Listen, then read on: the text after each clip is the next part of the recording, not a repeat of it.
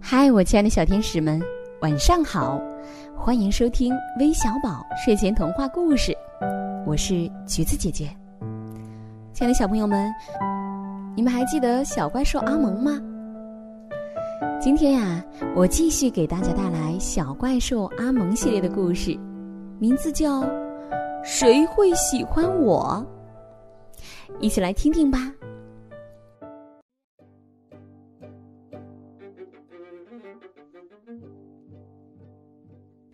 我们都知道，阿蒙是一个小怪兽。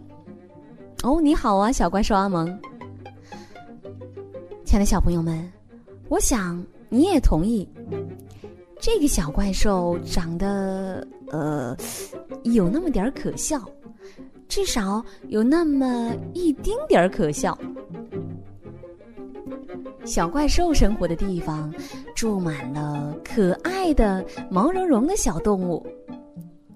所有人都觉得这一堆最可爱，所以在这个地方长得这么可笑，真是一件让人难过的事情。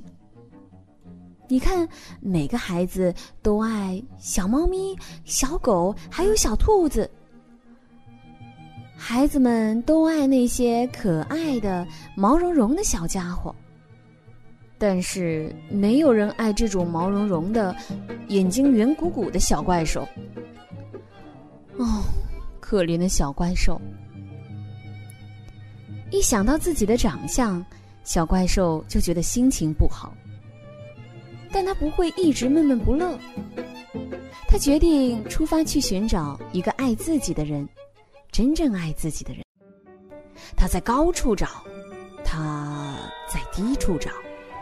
他在不高不低处找，他往里面看，往外面看，不止一次。他觉得可能仅仅是可能，他找到了爱自己的人，比如，嗯，水中的倒影，比如墙上的影子。但是事实证明。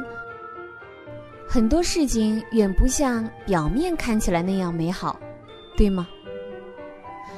这么说吧，他的这趟寻找之旅一点儿也不顺利。